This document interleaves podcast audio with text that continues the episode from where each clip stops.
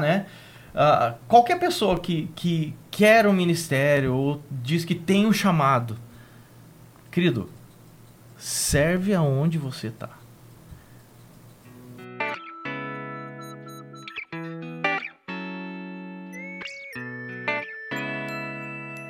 Sejam bem-vindos a mais um episódio do TronoCast Podcast. Eu, Deco Marquardt, todos os domingos com você, compartilhando histórias e testemunhos que vão mudar a sua história e a sua vida. Para isso que serve o TronoCast e este é o nosso propósito.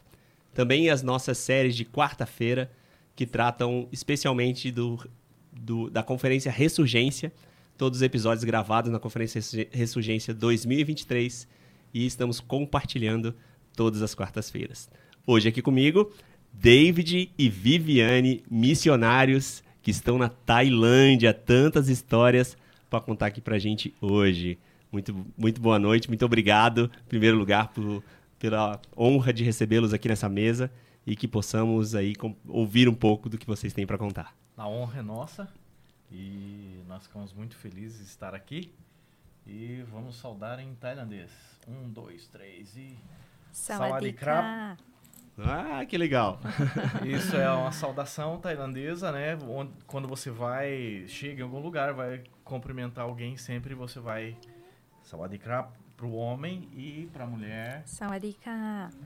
Então há uma diferença no, no final, né? E, e esse tailandês ele não não é alguém que uh, tem contato físico. Nós brasileiros a gente abraça, né? Mas tailandês não. Ele mantém a distância. você aqui mantém uhum. a distância. É só uma já começando já com uma curiosidade. E, e chega a, é um povo frio ou é um povo quente, amoroso, carinhoso? É um povo que te recebe muito bem, uh, com um sorriso no rosto. Eles são muito receptivos, muito alegres, amistoso. amistosos. Uh, Tanto que é conhecido como a terra dos sorrisos, né? porque eles sempre vão estar sorrindo para você. Todo lugar eles estão sorrindo, te recebem com sorrisos. Só tem essa questão mesmo da distância física, né? Eu acho que eles são um povo muito caloroso, porque sempre eles vão te receber e te servir alguma coisa. A alegria deles é te dar uma comida que eles têm, que eles apreciam. Então, comida fala alto na Tailândia. comida é meio de comunicação, de se aproximar das pessoas, se relacionar. Eles sempre vão te servir alguma coisa. Você já experimentou isso daqui? Vem cá. Eles vão bater na tua porta, se, você, se eles sabem que você mora lá, e vão sempre deixar alguma coisa para você experimentar. Então, acredito que eles são calorosos à maneira deles de ser. E essa questão da comida, é, foi fácil de adaptar? O meu primeiro choque cultural foi comida.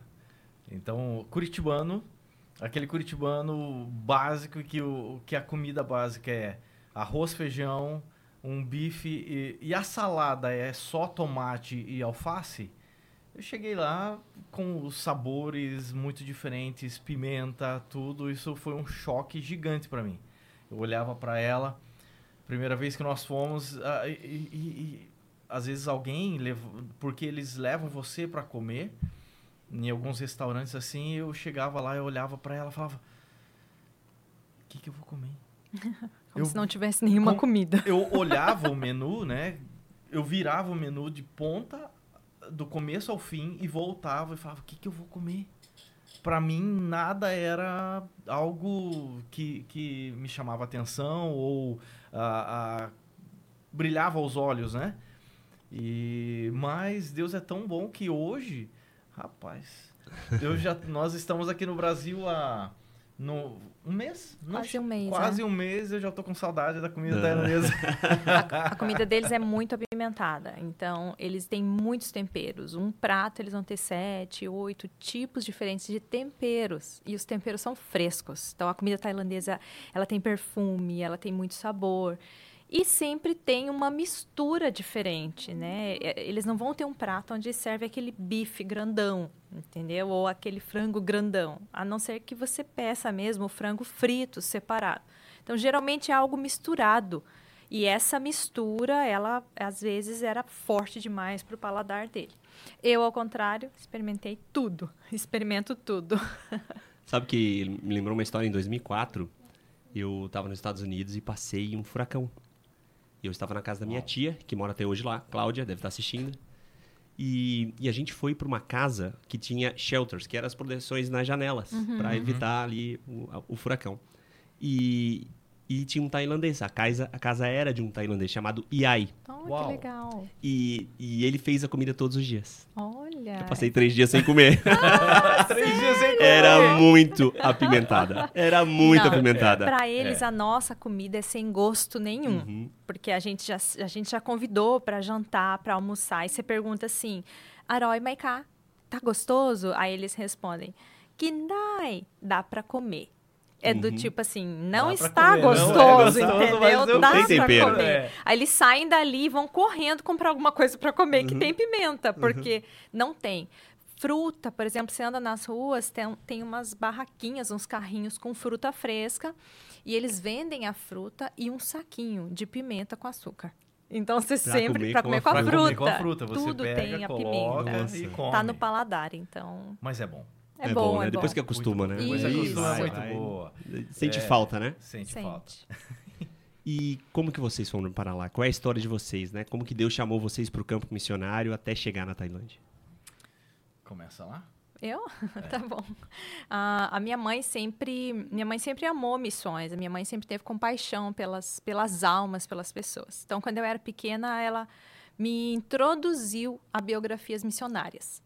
E eu acredito que o Senhor também tem um propósito, né? Coloca isso dentro da gente. E, e eu amava ler aquelas histórias, conhecer aquelas histórias, ouvir falar de pessoas que ajudavam os outros, que davam a sua vida para ajudar outras pessoas. E minha mãe conta que desde bebê, quando ela, ela já estava me segurando no colo, o senhor um dia falou para ela: é, Você me entrega ela, porque eu vou levar ela para muito longe. Ela, ela é minha, eu vou usar ela. Quando eu tinha 12 anos, aconteceu a mesma coisa. Uma pessoa veio, orou por mim e falou assim para minha mãe, chamou minha mãe e falou assim: ó, libera a vida da tua filha, porque Deus vai levar ela para outros lugares. E, e libera, autoriza ela. Aí minha mãe disse que deu risada e falou assim: ah, eu já fiz isso antes, mas vou fazer de novo, entendeu?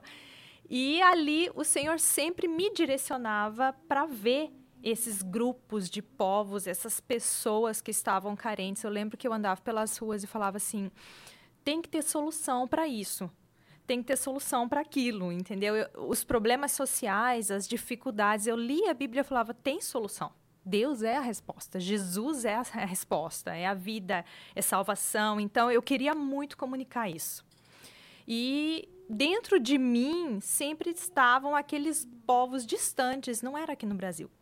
Sempre eu pensava, nós temos tanto acesso no Brasil. É, olhava, andava nas ruas, igreja atrás de igreja, igreja do lado de igreja, igreja disputando com igreja, entendeu? Bíblia, todo tipo de tradução. Você encontra, você- na minha casa mesmo, tem 7, 8, 10, 20 tipos diferentes. E eu falava, não, não está certo. Não é possível que eu tenha tudo isso e os outros não têm. Então, eu tinha um incômodo para ir para bem longe dentro do meu coração. Sempre foi Ásia, porque eu queria ver aquelas pessoas dos olhinhos puxados. no meu coração, eu queria ver aquelas pessoas dos olhinhos puxados. E aí, um dia, quando nós fomos desafiados, assim, pela nossa pastora, onde que é o país, né? Ela nos deu cinco ou seis nomes lá, falou assim, vocês escolhem é, o que, que- qual desses lugares que tem, tem oportunidade para servir em um desses lugares. A agência missionária envolvida está procurando pessoas para esses lugares e vocês vão orar. Só que eu já tinha orado. Quando eu, eu, eu acordava muito nas madrugadas e colocava diante de Deus o meu coração. Falava, Senhor, eu estou desesperada, eu preciso ir, eu preciso ir, eu preciso ir. E aí, numa das minhas orações das madrugadas, toda madrugada, três horas, eu estava lá. O Senhor me despertava e eu estava orando. E eu lembro que eu escutei assim, Tailândia. Até então eu nunca tinha ouvido falar da necessidade do evangelho na Tailândia. Eu nunca tinha entendido a cultura distante do Brasil, a longura, como diz por aí, porque é muito longe. Nunca tinha entendido. E quando eu escutei Tailândia, ela veio e nos mostrou aqueles países. Um dos lugares era a Tailândia. Aí eu lembro que eu olhei e falei para ele assim: eu já sei o lugar, é a Tailândia. Foi bem interessante. Isso vocês já eram casados? Nós já éramos Já éramos casados. casados. É, mas a, a gente tem uma história até chegar nisso, né? Porque hum, eu, quando eu, quando eu estava assim casada com ele, eu sempre tinha certeza do meu chamado missionário. Eu não tinha dúvida. E eu queria desesperadamente ir. Quando eu conheci ele, eu falei assim: é, eu vou morar numa tenda se for preciso, mas eu vou fazer missões. Você está disposto? Falei foi ele. quando eu fui. Eu, eu- Quando eu ele foi me pedir em fui namoro. Pedir em namoro. eu cheguei, pedi, fui pedir ela em namoro, ela olhou pra mim assim. Eu namoro pra casar. Falei pra ele, eu só Namoro namoro pra pra, casar. casar. E você é missionária. Eu vou ser missionária.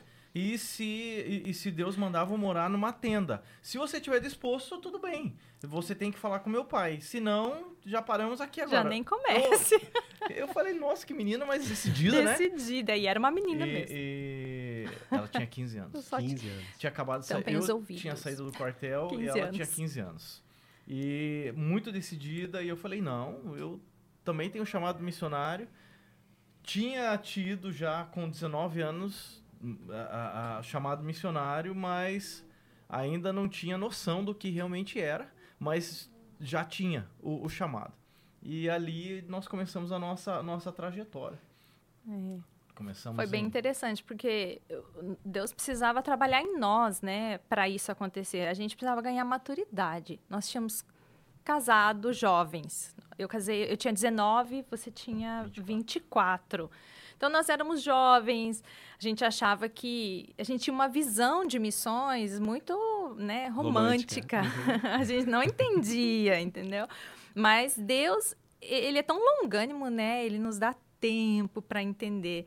E eu lembro que eu ficava brigando com Deus. Quando eu vou? Quando eu vou? Quando eu vou? Eu ficava brigando com Deus, brigando com Deus. Até que chegou uma hora que eu falei: não, eu, eu abro mão. I give up. Eu não quero mais tentar, porque não está acontecendo nada. A igreja que nós estávamos naquela época não tinha essa, essa visão eh, além dos mares. Era muito interna, plantação de igrejas locais, em território urbano. E eu não queria território urbano. Eu queria vilas, povos, eu queria lugares pobres, lugares cheios de necessidade. E a gente compartilhava isso, mas ele sempre muito mais calmo. Sempre manso, sempre esperando, sempre ouvindo a Deus. E eu não, desesperada ali, desesperada. Até que um dia eu falei: não quero mais, Senhor, esperar por isso. E quando eu abri mão, eu lembro que nós fomos num retiro e eu, o pastor pregou sobre os cinco, os cinco ministérios: apóstolo, profeta, evangelista, mestre e. Qual que é o outro? Apóstolo, profeta, evangelista, mestre e pastor. Aí ele pregou sobre os cinco e ele pegou e falou assim: Você que sente no seu coração que você tem um desses ministérios, que, que o Senhor já te falou, já te mostrou, e você se sente é, inclinado para um destes, né? Vem aqui na frente. E todo mundo foi. E eu peguei e falei: Não, eu não vou porque Deus já se esqueceu do meu chamado. Considerava isso dessa forma, né? Deus esqueceu que isso existe, entendeu? Eu não vou lá na frente, não, não vou. E aí ele, o pastor insistiu, ele falou: "Vem aqui que eu quero orar por você". E eu lembro que eu fui, fiquei bem atrás, me ajoelhei e falei, falei em oração: "Senhor, eu tô aqui, mas eu sei que o meu ministério já está morto, porque o Senhor já se esqueceu". Aí o pastor abaixou e falou no meu ouvido: "Morto não, dormindo talvez". E quando ele falou aquilo, eu levei um choque, porque eu tinha falado com Deus, entendeu? Não era, não era uma coisa para ele ouvir, né? E ali ele começou a orar por mim, Senhor, desperta, acorda isso novamente dentro do coração dela. Eu nem sabia. E uma irmã, nossa igreja era muito interessante, porque não tinha, não tinha esse negócio de, de revelação, nada disso. Mas essa irmã tinha jejuado muitos dias por aquele retiro. E ela veio na minha direção e começou a falar em línguas, pôs a mão em mim e falou assim: é, Eu tô vendo ela com crianças, eu tô vendo ela trabalhando com crianças, e as crianças são do olhinho puxadinho, do olhinho puxadinho, ela falava. E quando ela foi falando, eu comecei a ter uma visão, e eu via umas crianças sentadas de uniforme. É, azul marinho na parte de baixo e camisa branca, sentadas assim nas mesas, bem organizadas. E na Tailândia é exatamente assim. Eles usam o azul marinho na parte de baixo, a camisa branca em cima, eles, são, eles sentam um atrás do outro, bem organizados. E, e eu lembro que ela falava, é China, é China. Eu falava, não, eu não tenho chamado para China. não, não é China, não é China, é Índia, é Índia. Eu querendo ir para a Índia. É Índia, é Índia. Isso tudo foi acontecendo e ela, como ela nunca tinha nunca tinha passado por essa experiência, ela também ficou bem assustada com o que ela estava vivendo e ela pediu ao Senhor que confirmasse. E eu falei: Senhor, se for para ser, mostra um outdoor. Dá aí um outdoor, revela de uma forma muito clara para mim. Naquela semana, isso tem a parte dele também, né? Mas deixa eu terminar aqui a minha. Naquela semana, eu peguei o ônibus para ir trabalhar e meu celular tocou. E uma moça amiga de escola, eu estudei com ela, na época que eu estudava com ela, eu lembro que eu levei ela para Jesus quando, na escola, ensino médio, eu levei ela na igreja, ela foi na igreja e aceitou Jesus comigo, só que ela acabou saindo, porque ela engravidou e, e tudo mais. Eu pensei, nunca mais vai lembrar de mim, a, a moça. E quando eu atendi meu telefone no ônibus, ela falou assim: Oi, Vivi, sabe quem é? Aí eu falei assim: Não, não sei quem é, Andréia. Eu falei: Que Andréia? Ela falou assim: Não lembra de mim. A gente estudou junto há sete anos atrás. Aí eu falei, Andréia, é você? Ela falou, sabe o que aconteceu? Eu estava no Japão, ela falou. E no Japão, eu sonhei com você inúmeras vezes. E eu cheguei no Brasil faz só alguns dias. E eu, estou incomodada para ligar para você. Então eu liguei, arranjei um jeito de achar o telefone da sua família e achar o seu telefone. Eu só queria te dizer que eu estava sonhando com você. Sabe quando o senhor. Aí ela falou aqui e o senhor falou aqui, né? Só para te dizer que eu não esqueci. Que enquanto você achou que eu tinha esquecido, eu estava lembrando. E aí o Senhor foi me dando sinais naquele, naqueles dias, entendeu? Que foram passando. E aí houve outros momentos, assim, um tempo depois, no meio da igreja, veio um pastor lá do Chile. Ele apontou no meio da multidão e falou assim: Você. Eu falei, virei e falei: Quem? Ele falou assim: Você com a camiseta amarela. Vem aqui. E aí ele repetiu tudo o que aquela mulher tinha falado. Só que ele não falou das crianças chinesas, mas ele falou assim: você vai atravessar os mares. Você vai alcançar as crianças de outros países muito distantes daqui. E, e eu fiquei em choque. Aquela senhora estava escutando. Ela veio, se ajoelhou e chorou e falou: Obrigada, Jesus, porque o Senhor tinha confirmado. Ele era uma pessoa que nunca tinha me visto, nunca tinha ouvido falar de mim, foi realmente do Senhor. Então, quem já tinha ouvido e sabia, foi uma confirmação. E aí, eu comecei a trabalhar no Ministério de Crianças junto com ele, a gente começou a ministrar, liderar e tal, e foi quando eu engravidei. E aí é outra história. que foi quando eu tive o momento do Senhor é, se revelar para mim de forma muito, muito especial. Foi na, na, no falecimento da nossa segunda, da nossa primeira bebê. Acho que você quer falar, né, amor? Se deixar, né? Se Elas deixar. tomam conta, não tomam? Mas tá demais, tá, falei eu tô aqui é emocionado já longa. com a história. E ela, e ela é meio. E eu resumo, hein? Ela resume, né? Ela não, não, não gosta de falar Ah, muito, hein? é? Também. Ah. é que tá. O espírito tá movendo. Amém, amém. Não, É. eu tô vendo a Nana ali atrás também se segurando, querendo falar, entendeu? A Nana tá gravando ali. É, todo esse, esse, esse processo que nós passamos, né? Então, a, a- como ela falou, foi um crescimento para os dois. Ah, tanto a maturidade como pessoas e também a maturidade espiritual, ministerial. E, e Deus, ah, nós vemos assim que cada pessoa tem o seu processo, né? Então, ah, o nosso processo precisava acontecer. Nós não podíamos pular. é, é, é, como eu sempre digo que é como uma escada, você não pode pular degraus. Você tem que cada degrau você tem o processo. Você não tem como pular dois, três degraus. E, e todo esse tempo, toda essa movimentação, nós dois orávamos e buscávamos a Deus. Deus morreu? O senhor deu um, deu um chamado para ela com, quando ela tinha 12 anos e comigo aos 19. E, e como que é isso, Deus? E, e nós orávamos. E ela disse que eu sempre sou mais, eu sou mais tranquila, ela é mais pilhada, né? Então, ah, Deus sempre colocava no coração. Alguém tem que ficar calmo na- nessas horas, né? Ainda bem. E, e- e Deus ah, trabalhava também no meu coração, que não era a hora ainda. Mas eh, eh, nós sempre tivemos o coração de servir aonde nós estamos. Então, da- aquela parte de, de, de falar, né? Ah, qualquer pessoa que, que quer um ministério ou diz que tem um chamado, querido, serve aonde você está. Não, não queira, é, vou largar tudo. Não. Serve. Ah, uma, uma, uma vez Deus, Deus ah, usou uma pessoa para falar comigo assim: ah, ah, Você vai ser igual de Davi. Davi, o que, que ele fazia? Ele era pastor de ovelhas. E Deus levou ele até o trono. Ele sentou no trono, mas ele era pastor. E qual é o processo que, que Davi passou na vida? Então, todo o processo, cada etapa da vida dele, preparou ele para ser o rei. Um homem segundo o coração de Deus. E, e o Senhor nos ensinava e falava comigo exatamente isso: processos. Vai chegar o momento.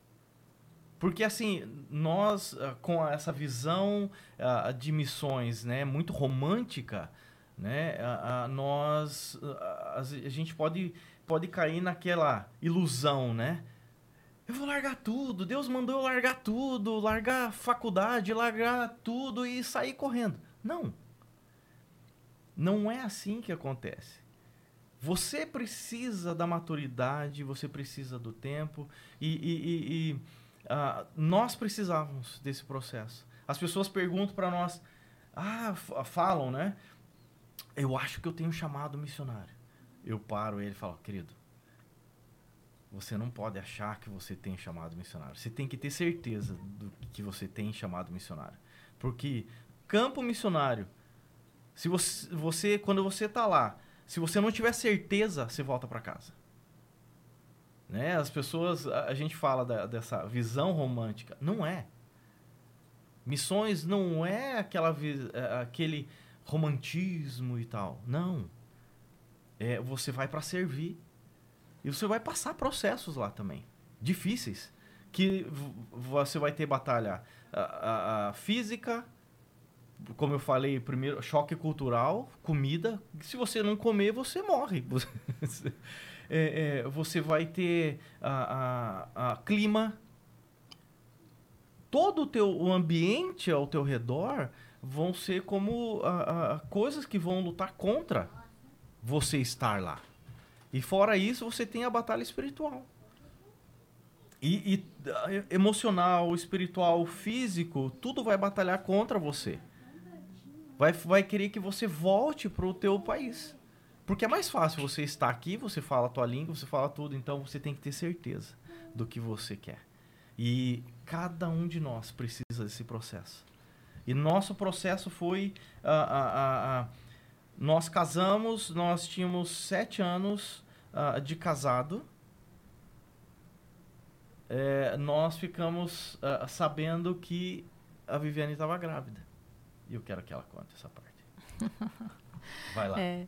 Isso, então, só, isso era no Brasil? Isso, isso era no, no Brasil, Brasil, sempre no Brasil. É. Esse, esse primeiro processo foi todo no Brasil. Casamento, sete anos a dela. Em Curitiba? Curitiba, Curitiba. Uhum. Curitiba. E Deus trabalhando. E nós sempre servimos na igreja. Nós já nós trabalhamos. Eu perdi as contas quantos banheiros de igreja eu já lavei. Quantos banheiros de igreja nós lavamos? Uh, nós já cuidamos de crianças, jovens, adolescentes, adultos, trabalhamos louvor, louvor diaconia. É, construímos é, igreja, construímos, fizemos chão. Batemos prego em igreja. isso que ele falou é muito interessante, porque nós, é, é, eu queria ser missionário, queria ser missionário, mas eu nunca, nós nunca deixamos de servir. Nós não ficávamos sentados esperando quando vai ser a hora, porque existe essa ideia muitas vezes, entendeu? Ah, não, eu, eu, esse não é meu chamado. Não, esse não é meu chamado. Não. Tem lá uma necessidade, a gente estava lá para cobrir as necessidades. Então, eu lembro, é, 14 anos, 13 anos, já cuidava das crianças na escolinha dominical. Eu já estava em treinamento, ele também dava aula. E aí, dali, todas as oportunidades. Eu lembro de colocar lajota, de colocar aqueles. Não coloca assim um espaçador preguinho, espaçador de, de, entre uhum. as lajotas. Eu lembro disso. Eu lembro de trabalhar em construção de muro, de sujar de cimento, de varrer, de limpar. Todas as coisas a gente fez. E sempre nós éramos muito ativos. Nós casamos e nós éramos muito ativos. A, a, nós trabalhávamos e servimos e estudamos, fizemos ali curso de, de teologia, entendeu? Nós estávamos intensamente dispostos a, a servir ao Senhor é, vida, a vida toda. E o nosso sonho era estar full time. Era ser tempo integral. Nosso desejo era ser tempo integral. Porque nada nessa vida para nós tinha sentido mais se não fosse servir ao Senhor. Então nós estávamos esperando por aquilo. E quando estava sete anos de casada, a gente falou: não, agora, já tinha recebido aquelas palavras, agora nós vamos, não, vamos tomar uma postura, vamos achar aí o lugar que nós vamos. E aí foi quando o senhor falou sobre a Tailândia, né? Tudo isso. E a gente já tinha até agência missionária. E de repente eu descobri que eu estava grávida. Falei, mas eu não estava planejando ficar grávida agora. Eu estava planejando, junto com meu marido, ir para missões. Como é que eu vou, vou grávida? E parece que aquilo fez assim, virou a gente do, de ponta cabeça. Porque, para mim, uma pessoa toda metódica, né? Toda assim, organizada, tudo no lugar. Falei, mudou o plano, mudou demais. Como é que eu vou levar uma criança? Eu já tinha tudo escritinho na minha mente, né? Como é que ia ser. Eu sei que tudo bem. Nós é, engravidei, descobrimos que era uma menina, já tinha nome. Falei, se eu tiver uma menina, a primeira menina vai ser Elizabeth. Você topa? Ele falou, topo. É o nome da tia dele, que é uma pastora, uma intercessora. Todo mundo amou o nome Elizabeth, né? E, e aí, a felicidade era um misto de, de para mim, um misto de perguntas, de dúvidas. Como é que vai ser? Vamos grávidas? Vamos ganhar e daí vamos? Vou criar essa criança no, no campo? Eu, não, eu acho que eu não estava preparada para isso, sabe? No quinto mês de gravidez, descobrimos que a bebê tinha uma síndrome. Ela tinha a síndrome de Edward, que é a trissomia do cromossomo 18, se a gente não tiver enganado. E, e ali, daquele momento em diante, eu comecei a ser provada. Nasci num lar cristão, sabia os versículos de cor e, e achava que conhecia Deus. Tinha certeza que Deus era poderoso, maravilhoso, soberano, entendeu? Só que quando aquilo aconteceu, o Senhor mexeu demais com coisas que eu nem sabia que existiam, que estavam lá dentro. Eu questionei muito, eu, eu perguntei ao Senhor várias coisas, só que ele não me respondia. Era um silêncio, era o momento de eu, de eu viver o meu, o meu deserto mesmo meu porque eu era intensa, ativa, ativista, trabalhava, entendeu? Era hora de parar parar e refletir. Até onde realmente estava o meu coração, onde estava o meu coração, onde estava o nosso chamado ali. E, e, o David muito amoroso, muito paciente e muito de oração. Ele é um homem de muita oração, ele é um servo. Eu lembro que quando eu fui, quando eu pedi para Deus um marido, é, a gente falou aí que eu comecei a namorar com 15 anos, meus irmãos. Não sei se essa é recomendação, tá? Mas, não é, lá em casa não é, não é, não, não é, não é. A gente já tá falando pra 18. Lá em casa também. Não é 18, tá? Tenho... Isso é outros tempos, Isso, é, outras culturas. Faz conta não, que... A minha oração é, é hora vem, Senhor Jesus. então, mas eu, Deus já sabia, né? Eu lembro que eu pedi, eu falei, Senhor, eu quero um homem segundo o seu coração. Não, não precisa ser aquele homem alto, musculoso, isso, isso, aquilo, mas um homem segundo o seu coração. E ele me deu. Ele é um homem segundo o coração de Deus. Oh. coraçãozinho, coraçãozinho. É. E, então, e ele estava sempre ali em oração, intercedendo, mas eu estava brigando com Deus. E eu não, eu não aceitava de jeito nenhum. Eu não aceitava, eu, eu achava que era um absurdo. Nós éramos pastores do ministério infantil, líderes das crianças a, a, primeira, a filha primogênita da minha mãe, era a primeira neta dos meus pais. E eles estavam esperando, cheios de expectativas. E, por sinal, naquele dia que descobriram a síndrome, o meu pai tinha ido comigo, conosco, fazer, ver o coraçãozinho da criança. Então ele ouviu e recebeu aquela notícia. E meu pai também ficou chocado, o mundo do meu pai caiu. Enfim, é, durante a gravidez, aqueles próximos meses, as pessoas deram várias notícias ruins para nós ela vai morrer no ventre, não vai chegar a nascer. É, aí vão dando os percentuais, né? Vai nascer morta ou vai nascer e já vai morrer no primeiro momento, né? Tanto que a médica falou assim: ó, vocês foram sorteados na loteria. Desculpa, mas na loteria do azar. Falou, porque é um caso em 8 mil, um caso em 8 milhões, uma coisa assim. Eu já não lembro mais se era mil ou milhões. Eu sei que era muito raro, ele falou, naquela época. E, e nós fomos procurar geneticista para saber o que, que tinha acontecido, por quê, por quê, por quê. Não tinha resposta. É uma divisão errada dos cromossomos. Aconteceu. Então, quando ele explicou, aquele geneticista de Curitiba, muito famoso lá em Curitiba, ele falou que aquilo era um acontecimento do acaso. Eu tinha convicção de que Deus estava envolvido naquilo. Porque eu, eu sou uma pessoa temente. Eu conheci a Bíblia, eu falei, Deus é soberano. Só que essa soberania dele estava entrando em, em conhecimento dentro de mim até então. Eu não tinha essa noção que mexeria comigo, a soberania dele, que mexeria com a nossa história com a nossa história, porque nós não estávamos planejando. Aí nasceu Elizabeth. Elizabeth nasceu dia 24 de julho, às 7 horas da manhã, 8 horas, 8 horas da manhã. Nasceu Elizabeth, foi, ficou na incubadora, ficou lá no, no, no respirador, mas ela só tinha um probleminha cardíaco. Todas as coisas que as pessoas falaram durante aqueles meses de exame, Deus foi restaurando nela. Ah, ela ah, vi aqui que ela só tem um rim. O, é, os rins estão conectados, ela vai ter problemas com os rins. Ia na próxima, no próximo exame, os rins estavam normais. Ah, nossa, tá normal o rim. Aí, não, ela não vai mexer as mãozinhas, porque esse tipo de criança é assim mesmo, não mexe a mãozinha. Aí no próximo exame, nós orávamos, né? A gente orava, a Elizabeth abria as mãozinhas e mexia as mãozinhas. Não, ela tem o, o, lábio e o palato todo aberto, por dentro, o céu da boca. Ela não vai comer, ela não vai sugar. Aí a gente orava. E aí abria o céu da. Ah, fechou o céu da boca, fechou tudo, ficou só uma ficou cortezinha só... bem pequena na boca. Então, assim, tudo que eles falavam. Eles falavam assim: esse tipo de criança, todos os médicos, né, não tem a sensibilidade. Quando ela nasceu, a gente passava a mão no pezinho dela, mexia o pezinho. A gente cantava para ela dentro da incubadora lá, pegava nela, ela se virava, ela reconhecia a nossa voz. Então foi incrível o processo ali. Deus estava fazendo. Mas um pouco antes dela nascer, uma irmã teve um sonho da igreja, porque a gente ministrava, a gente fazia muitas coisas na igreja, inclusive teatro. E todo mundo nos conhecia. Todo mundo nos conhecia. Então essa irmã veio e falou assim: "Olha, Vivi, Davi, eu sonhei com vocês e eu vi um número, ela falou. O número era 99%. É isso, né? Uhum. 99%. E nós ficamos com aquela pulga atrás da orelha, né? 99% do que, é. Quando ela nasceu, a única coisa que realmente não tinha sido restaurada era o coração.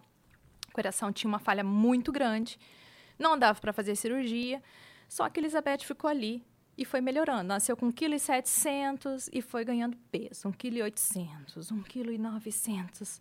1,950 kg.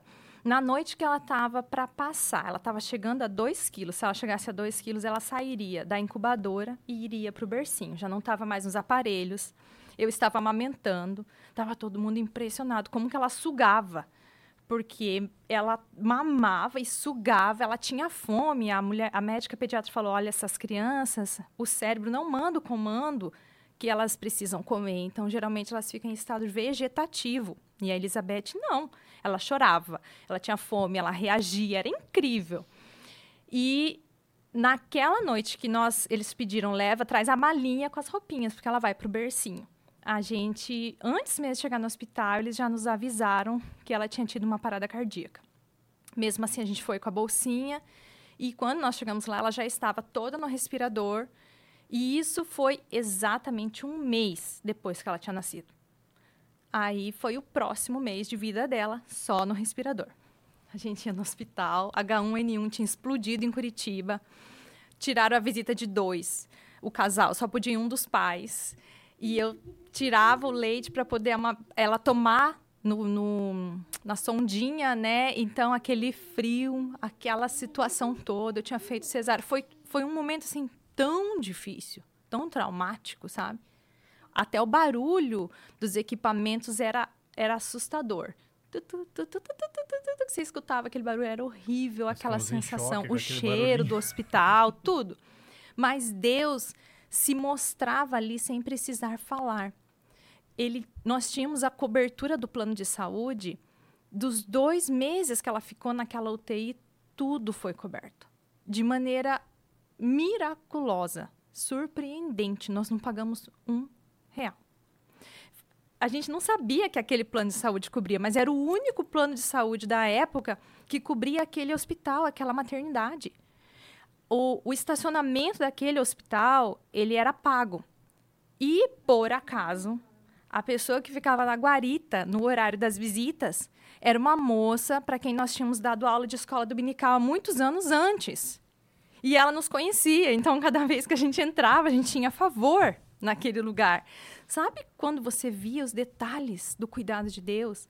A Elizabeth, é, a gente preparou o quartinho dela, então o quartinho dela era para ser. Eu queria que fosse de centopeia. Minha mãe falou: filha, minha mãe é mineira, né? Tinha nascido no sítio. Centopeia é um bicho muito ruim. Minha mãe falou. É do mal. É do mal esse bicho. E eu pensando naquela das bolinhas bem coloridas. Uhum. Ela falou: não, filha, é um bicho venenoso, dói muito. Muda esse bichinho aí para fazer o tema do quarto, né? Aí eu resolvi, falei, então vai ser borboleta. Coloquei as borboletas, tudo, fizemos o tema, fizemos o quartinho dela e, enfim exatamente dois meses depois, no dia 24 de uh, julho, setembro. agosto de setembro, às 8 horas da manhã, Elizabeth faleceu. E, e quando ela faleceu, foi aquele alívio, assim, foi aquela sensação. Alívio, não, Senhor, não é isso. Foi aquela sensação assim: agora eu devo obter minha resposta. Porque ela faleceu, eu não sei como vai ser, mas agora eu, eu entendo que alguma coisa Deus tem. Só que eu não sabia o que era, eu estava destruída. E ele estava num jejum de 21 dias. Ela faleceu exatamente no 21º dia. Ele estava entregando naquele dia o jejum. Porque ele também, ele falou, é, é, precisamos de uma resposta. A gente precisa de uma direção, porque não está dando para suportar.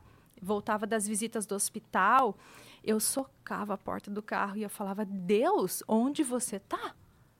Onde você está. A minha família, que me conhece muito sorridente, falou assim, tia, meu sobrinho falou um dia para mim, tia, o sorriso e, e a, a, sua expressão facial morreu. Você não tinha mais sorriso, você não tinha mais alegria. Você. Isso é normal? Não era pra ser. Temos uma obra aqui em volta, entendeu? Ah, Deve ser isso, né? Entendi. Eu fiquei pensando se eram minhas meninas aqui. e, e eu sei que eu realmente, naquela época, eu abria a Bíblia, lia o livro, lia Salmos, porque eu não conseguia orar.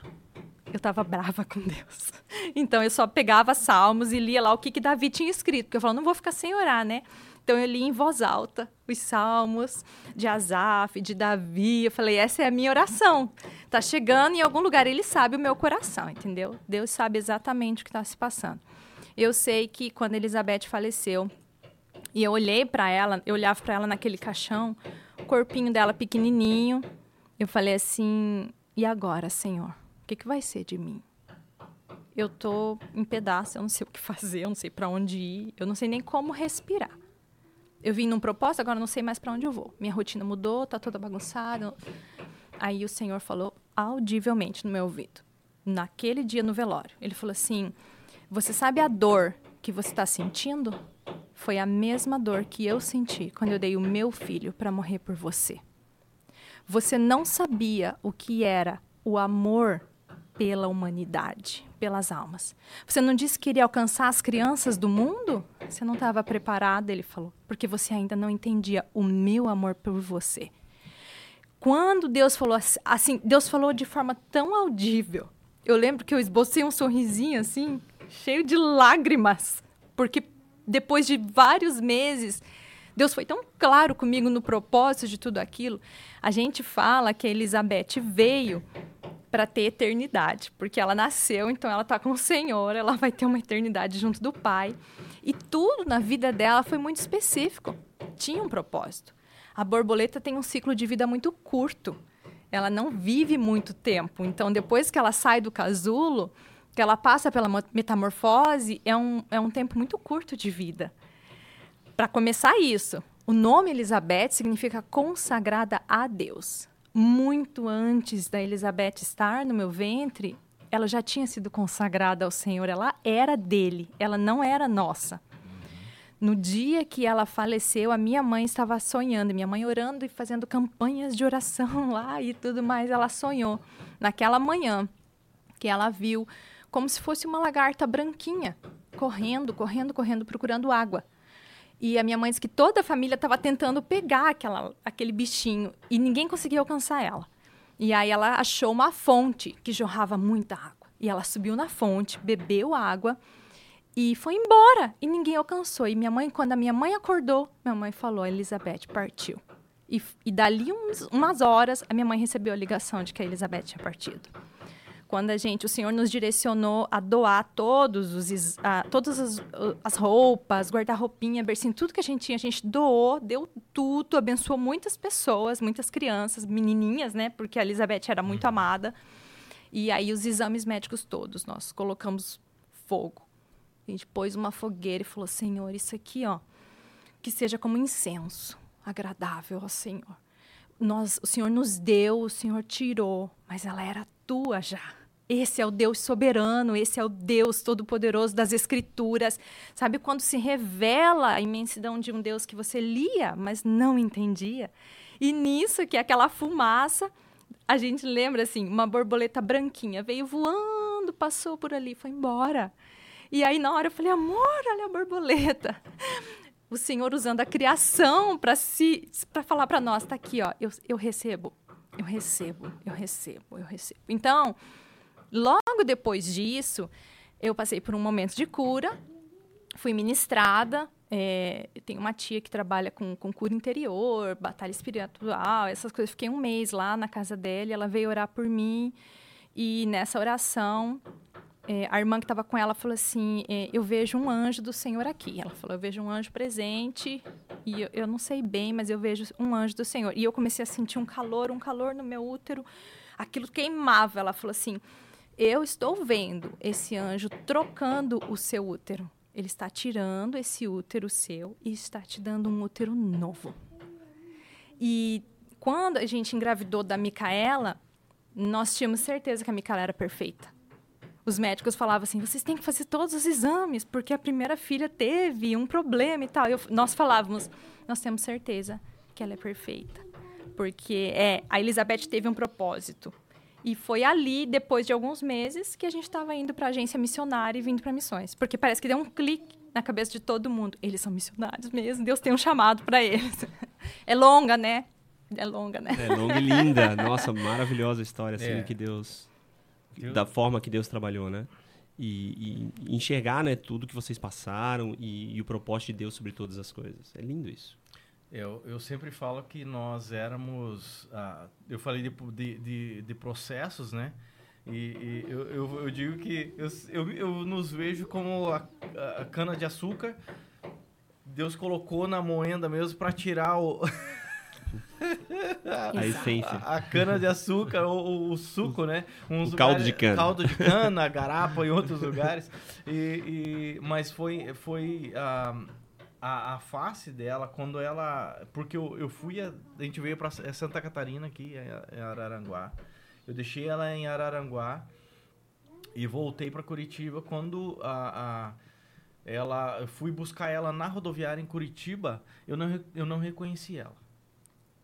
Isso foi na casa quando, da tia. É, quando ela, quando eu voltei. Ela, quando Deus, Deus curou ela, porque eu deixei ela em, em, Santa Catarina e retornei, porque eu precisava trabalhar, retornando pro trabalho. E, e quando ela, ela falou, não, eu tô chegando tal horário tal. Quando eu fui buscar ela na rodoviária, eu não reconheci ela. Ela parecia outra pessoa. É. Curada. Aquele, todo aquele, uh, literalmente aquela, aquela aquela tristeza, aquela dor, Deus realmente tinha tirado. E eu cheguei e olhei para ela assim, uau! Ela sorrindo.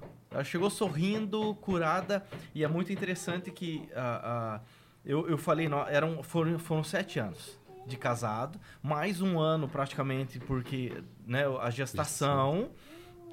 E ela faleceu, a Elizabeth faleceu em setembro, de 24 de setembro. A, a Vivi passou por processo em novembro. No uh, março do ano seguinte, que foi o. Uh, uh, foi isso. Ela nasceu. Elizabeth nasceu em 2009. março de 2010, nós já estávamos dentro da base missionária. Então, a, a, é, é muito interessante essa questão dos propósitos e o tempo de Deus, porque ah, você passa pelo propósito, ah, pelo, pelo o propósito que Deus tem, o processo que Deus tem para você, mas a hora que Deus quer, Ele faz assim. Uhum. É, é, é, rápido, porque de, de novembro para março, novembro, dezembro, janeiro, fevereiro, março, quatro meses, nós já estávamos, literalmente, nós já tínhamos deixado a nossa casa, já tínhamos é, é, deixado literalmente os móveis, tudo, tinha doado, vendido e nós nos mudamos para a agência missionária para passar um ano na agência missionária, na base, para depois de um ano ir, ir para onde Deus estava nos enviando. Então foi, foi os processos, né? A gente acha que às vezes o processo vai demorar o resto da vida, mas vai chegar o ponto que Deus vai falar: é agora e, e Deus move. E, e, foi o que aconteceu conosco. E Deus moveu depois essa da moenda, Deus moveu assim porque, como ela falou, todas as pessoas, até a minha família, que, que eles falavam assim: não, vocês têm que, que. Não, vocês podem trabalhar aqui, trabalhar no ministério. Agora Valeu, o barulho mano. aumentou ainda mais. Furadeira agora. É. Então. Bênção de Deus. e é, toda a visão de todas as pessoas, elas olharam para nós e falaram assim: vocês não podem mais ficar aqui. Vocês têm que ir. Tem alguma coisa. Tem que. Né? Algo que, que mudou a, a visão é. das pessoas. Algo acontece, aconteceu, o processo com a Elizabeth aconteceu. Uh, foi um trabalhar em nós, mas também foi um trabalhar em toda a igreja, em toda a família, em todos, que falaram assim: tudo que nos prendia, como se tudo que nos prendia lá, aqui, fosse liberado. Família, todos olharam para nós: não, vocês não podem mais ficar aqui. Vocês vão, vocês precisam ir e tal. E, e, foi assim que Deus nos, nos levou para. Pra... Não, não, significa que, que vai ser assim com todo mundo, né? É um, é um caso é. muito especial. E, e porque tinha um propósito, porque tinha um propósito, a cura também foi rápida. Porque nem todo mundo que passa pelo luto, uhum. e, e, eu acho importante falar isso, né? Que, que passa pela perda de alguém, uhum. vai, vai viver uma experiência assim imediata. Não, já vou, vou fazer isso, fazer aquilo. Não, Deus tem seu tempo. Só que conosco foi esse o caso. Conosco foi muito especial e foi rápido. E havia, nós fomos curados. Nós não fomos para o campo, para a agência missionária, para a base missionária doentes. Ah, vamos liberar, vamos abandonar isso daqui aqui porque nós estamos nós, nós não queremos mais ficar conectado com isso. Não, não foi isso. A gente realmente sentiu e havia confirmação. Ontem o, o Tim falou sobre isso na pregação. Havia confirmação, entendeu? Então a, houve o, humildade, né, humilhação ali, houve fé e havia confirmação de todo o, o chamado que nós estávamos tendo naquele momento. É isso. É.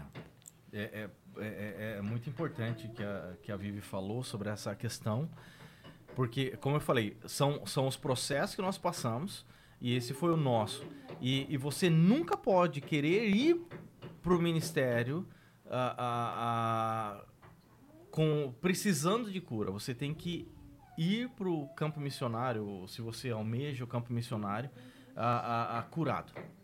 Cura tudo que tem que fazer aqui, passa pelos processos para você ir para lá, porque lá campo missionário não é lugar para você ser curado, é lugar para você ir servir e para você é, é, é, é, ser benção, mas você tem que ter certeza que você precisa ser curado. Por quê? Porque se você não é curado aqui, um, um, um, um, soldado ferido no combate, ele vai se tornar uma presa fácil e vai morrer no campo de batalha.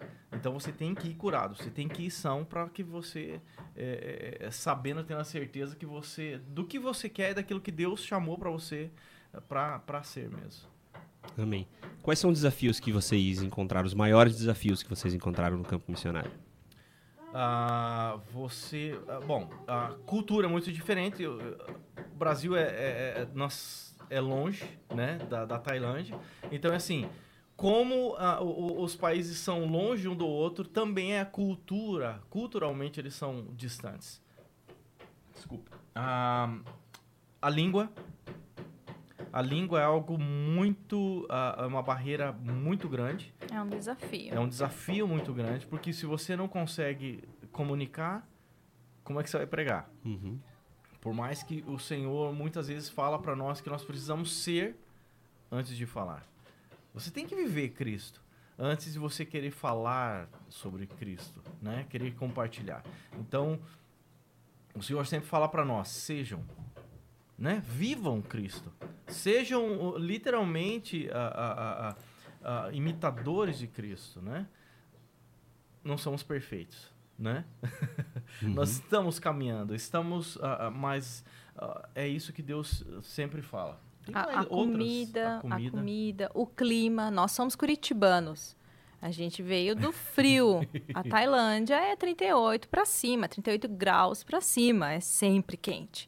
Então isso, isso foi um desafio, porque é calor o tempo todo. Eu já Você tive sua noite. o tempo todo. Tive a experiência de meia-noite olhar no, no- no- olhar para verificar que qual era a temperatura naquele momento, 35 graus à meia-noite. E, e essa questão da cultura estar muito conectada à religião na Ásia, né? A Tailândia, você nasce tailandês, você nasce budista. Então, no seu documento de identidade, você não é tailandês, você é budista.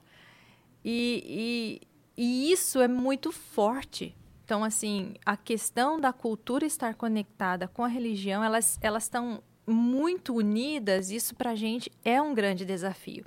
Porque toda vez que se fala, é como eu, eu dei o testemunho ontem na igreja do, do menino, né? Ele teve que ir para ser um monge, mesmo que aquilo não fosse o que ele acreditava. Por quê? Porque isso faz parte da cultura. Só que é religião junto, entendeu? Então não tem como separar. Na Ásia, religião e cultura estão muito conectadas. Então é um grande desafio. Cada lugar que você prega ou você apresenta, é muito difícil comunicar o evangelho numa cultura que não tem nenhuma base para compreender isso. Então, é- é, você vai aqui no Brasil, você vai na, na Amazônia, nos indígenas, eles têm algum tipo de noção, porque já ouviram falar de alguma coisa, eles estão dentro de um ambiente, de um território onde você fala de José, de Maria, entendeu? Na Tailândia, não se fala, não se menciona isso. Não tem nada relacionado à salvação, a Deus, ao Cordeiro. Não existe base para isso. Então, se você quiser pregar o evangelho, você precisa mesmo de persistir, ter estratégias do Senhor, momentos chaves, entendeu? E, e ser um cristão o tempo todo. Então, acho que para nós, o desafio é essa humanidade que luta constantemente contra o espiritual, né, a carne, que você tem que manter-se fiel, honesto, verdadeiro, sincero, alegre, entendeu? O tailandês ele precisa disso, então, para que o teu, a tua pregação verbal, ela possa fazer efeito, sabe? E, e a Bíblia para eles é como se fosse um livro muito bonito, mas totalmente incompreensível. Incompreensível. Como que é, como que é o percentual de cristãos na Tailândia? Como que É, você tem um. um- nós, na Tailândia, nó- é, já há mais de 200 anos já entrou o evangelho lá, mas você tem um país que só tem 2% de cristãos. É um percentual é, é- é mínimo, né? Uhum. Muito pequeno, baixíssimo. E quando você vai para o Nordeste, aonde nós estamos, ah, no Isan, é, lá você tem 0,07% de cristãos. Então é, é um número literalmente nada, não é nem 1% de cristãos. Então ah, é um desafio muito grande, muito grande. Então ah, Mas há liberdade. a liberdade. Não, não, você não tem uma, uma, uma perseguição assim é, é, de corpo assim, né? O que tem é uma Visível. resistência. É uma resistência muito É, grande. é uma resistência simpática até. Uhum. Porque o tailandês ele é muito simpático. Então, ah, que legal, aquele que morreu numa cruz, ou aquele lá de Hollywood, entendeu? Dos Uhum, filmes da América. Existe uma resistência espiritual como eu disse, cultural muito grande. Uhum. Não tem perseguição. Apesar de que a gente trabalha numa vila onde o convertido lá, esse, nós chamamos ele de pastor porque ele cuida de alguns cristãos, mas ele não é ordenado uhum. formalmente como nós temos os seminários, ele não tem isso, essa ordenação.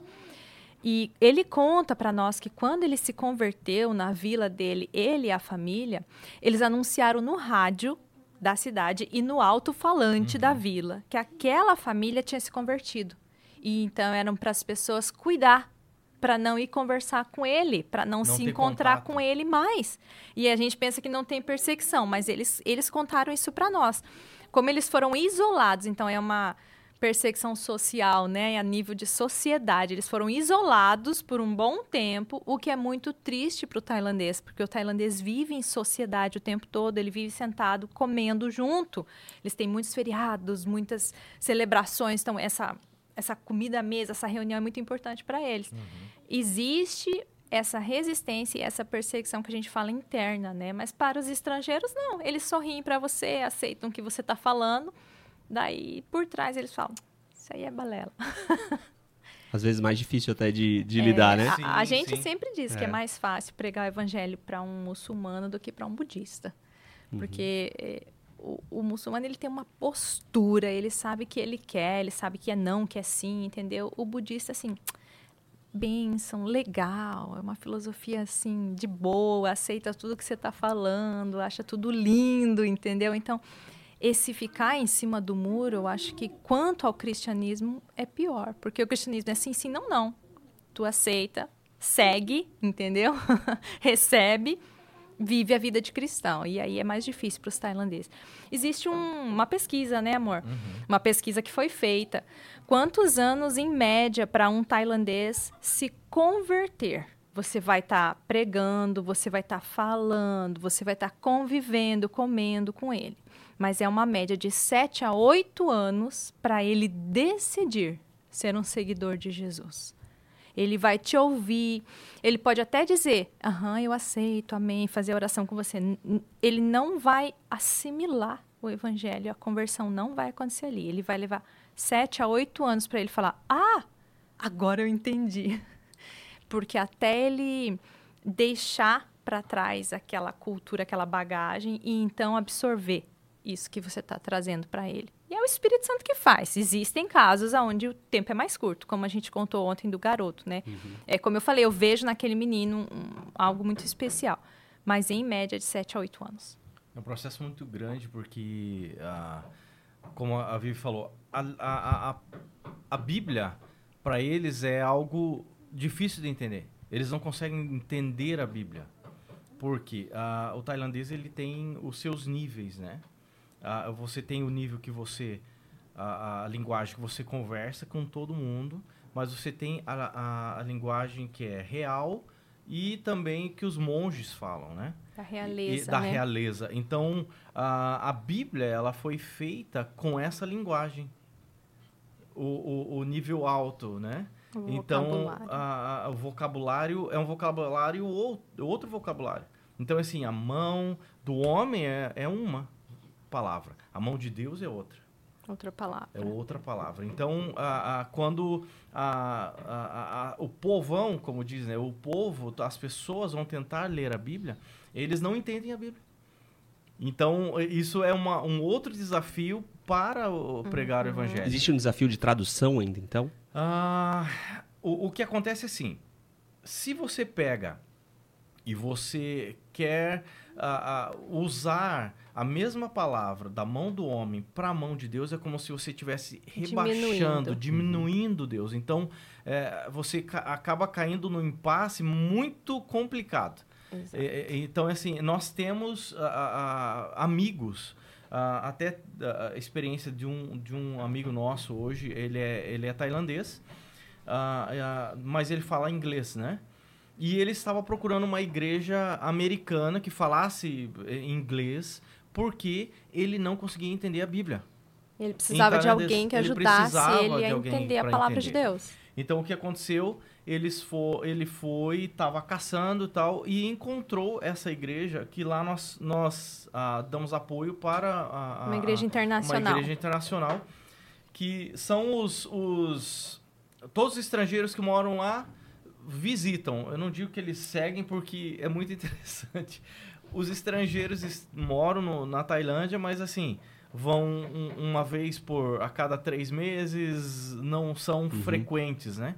E mas esse esse tailandês ele é, é, estava procurando, ele conseguiu achar e, e, nós conversamos já com ele e, e, tem um pastor, ele é filipino, está lá na Tailândia e ele está fazendo um discipulado com esse tailandês. Mas ele falou, ele compartilhou exatamente isso, que ele não conseguia entender a Bíblia.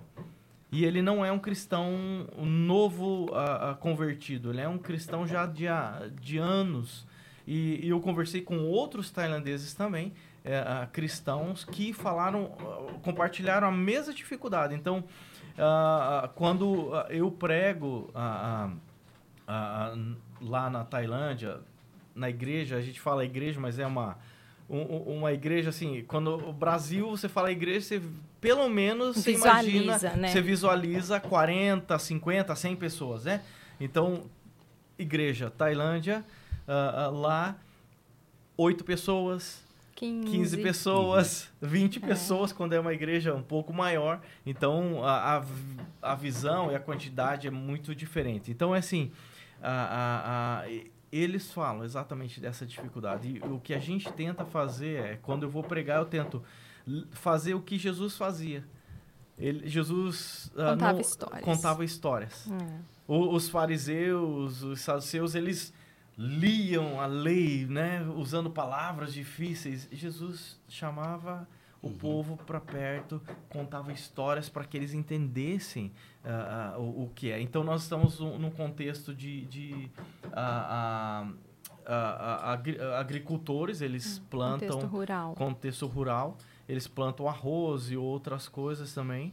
Então, assim, nós usamos a, a, a, a o, esses tempos eu usei a, a parábola do semeador, entendeu? Então, que tem tudo a ver, né? Tem tudo com, a ver com, com a realidade eles. Então, é muito interessante Conecta, né? que você usa as histórias que Jesus usava, os milagres de Jesus. E a gente tenta simplificar contem. as palavras, entendeu? Quando nós preparamos uma mensagem, um uhum. ensino, a gente pede ajuda para alguém e fala: se eu usar essa palavra, dá para substituir por aquela? Não muda o versículo bíblico, mas tenta simplificar. Nós temos um exemplo. Nós estávamos dando aula numa escola e a gente estava usando o, o inglês para ensinar a Bíblia, para contar sobre Jesus. E aí fomos falar do anjo que veio falar com Maria. E nisso eu usei a palavra anjo em tailandês, porque eu tinha estudado tailandês, tinha me preparado, usei a palavra anjo em tailandês no contexto cristão. E nenhuma criança entendeu o que eu falei. E havia uma professora na sala de aula daquelas crianças que era budista, e eu falei, repeti a palavra, mostrei no meu tradutor a palavra, ela falou: Eu nunca vi essa palavra antes. Ela nunca tinha ouvido falar daquela palavra anjo. Aí eu peguei, mudei o tradutor e escrevi a palavra anjo no Google em inglês, angel, e passou a tradução para a palavra que eles usam, que significa um espírito. Então, o que nós usamos na Bíblia, as palavras, para eles não faz nenhum não existe não, não existe. Não, não existe. Eles não, não têm um contexto então teria pra... que eu acho que teria que ser uma releitura talvez uhum. porque ela é traduzida entendeu? Mas teria, eu penso nós não temos o conhecimento que já existe muita gente pensando nisso porque é, é uma discussão muito antiga uhum. muito ampla e precisa ser resolvida. Mais que tradução é aculturamento da... é, eu acho Só que aí todo mundo fica nesse impasse. Dialetos, é. né? Aí fica nesse impasse, por exemplo, é, senhor em, em, tailandês é prajal. Só que prajal também é o monge. Uhum. E o prajal também é o rei. Uhum. Aí como é que você vai diferenciar entre o Deus Todo-Poderoso, entendeu? Então sempre a palavra, a, a, a pequena partícula pra vai na frente desse ser soberano. Aí você coloca o monge e o rei nessa mesma dimensão que para nós não faz o menor sentido. Exato. Sim. É a única expressão que é. eles têm. Vamos apresentar essa família? Vamos. Vamos, então. Micaela e Manuela, venham aqui. Venham participar aqui, com a gente. Vem Venham no colo do papai e da mamãe. Vem cá, filha. Apresentem. Elas nasceram onde? Vamos lá. A Micaela, que está aqui no meu colo, ela tem oito anos. Né, Mica? Fala. Oi. Sim. Oi. Onde Ela- você nasceu, Mica? Onde você nasceu, Mica? Eu nasci na Malásia. Na Malásia. E você, Manu? Onde você nasceu? Não, não, não. Vou falar, filha, vai. Eu nasci no Brasil. Nasceu no Brasil. Que legal. A Micaela nasceu no. Nós tivemos dois períodos na Tailândia, na Tailândia e no nosso primeiro período que nós passamos lá, a Micaela, a Vivi engravidou dela e daí ela nasceu na Malásia que nós tínhamos mais recursos e tínhamos amigos lá na Malásia. Então foi E foi a época do visto também, do Não dava para voltar. Tinha que fazer o visto com oito meses para voltar. Por causa da- do lugar onde a gente morava, tinha que pegar ônibus, tinha que andar um período de carro. E o avião já não permite mais a viagem. Então, ela nasceu na Malásia. facilitamos o processo. É. E a Manu foi numas viagens de volta. Isso, agora nessa segunda vez, aí a gente. Porque daí a gente ficou no Brasil. Nessa, a primeira vez que nós estivemos na Tailândia, na Malásia, nós ficamos quatro anos. Foi um período de treinamento. Nós estávamos no sul da Tailândia. A gente trabalhou com um povo diferente, o povo Moken, e, e com o povo muçulmano da Tailândia. Foi uma, foi uma experiência incrível. Deus fez muitas coisas. Tem muitas histórias para contar desse período. Acho que tem que ser num outro podcast.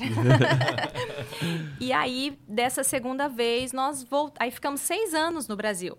Então, a Mica ficou seis anos eh, recebendo a primeira base da educação brasileira, foi no Brasil. E aí, fomos agora, quase dois anos atrás, né? Que a gente está aqui um ano e oito meses, um ano e nove meses, nós voltamos para a região Nordeste. Que aí é outra região, e a Manu estava com três anos, né? Três. Três anos. Então, a Manu nasceu por aqui, mas daí foi para lá. E aí, estão as duas lá sendo... Aprendendo sobre a cultura, aprendendo tailandês, né, Manu? Dá para falar um pouco de tailandês, filha? Como é que se, se apresenta em tailandês? Meu nome... Oi, tudo bem? Meu nome é Manuela. Fala em tailandês. Consegue? Eu tô com vergonha. Tá com Tá com vergonha. vergonha. Com vergonha. E a Mica, Não tem consegue? ninguém vendo, a gente tá só conversando. É. Não tem ninguém vendo. Consegue? Por enquanto, não. Fala aí.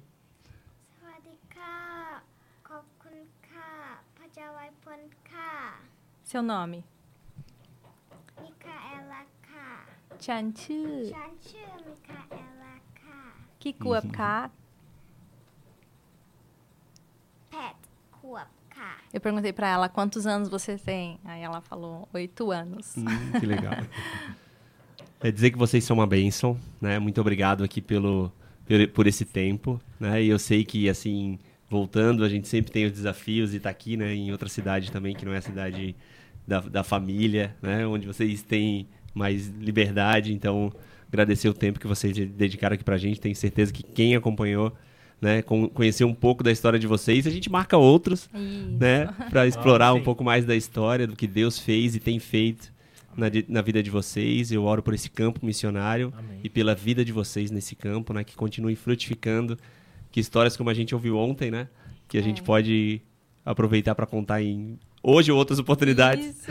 Mas é, que Deus continue multiplicando né, esse trabalho. Que Deus dê provisão Amém. para vocês nesse campo, né? Que os desafios que a gente conversou aqui do campo sejam superados, né? Por Amém. Deus e pelo Espírito na vida de vocês. Amém. Por essas meninas que cresçam e aprendam, né? A, a essa vida diária com Deus, né? E do Amém. relacionamento com Deus, que é isso que faz a diferença para nós. Amém. Obrigada. Obrigado. Obrigada pela oportunidade de compartilhar. Para nós é uma honra, né? É. E nós ficamos muito alegres de estar aqui, né? É, primeira vez.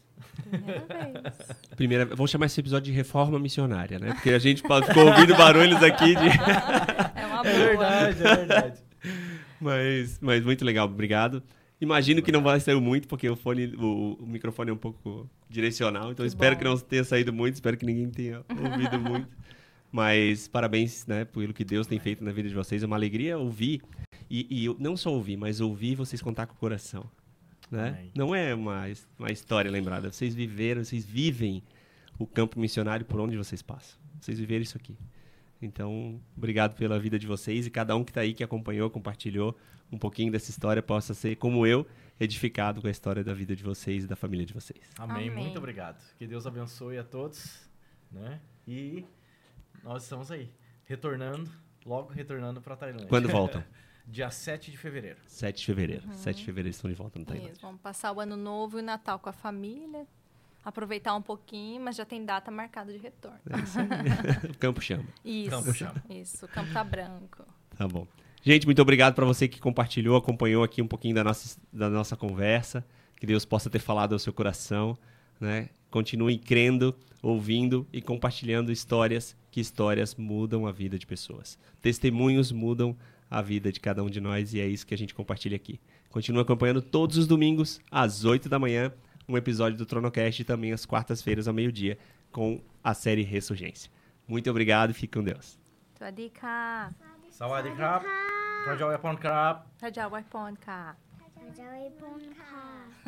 Não vou me atrever.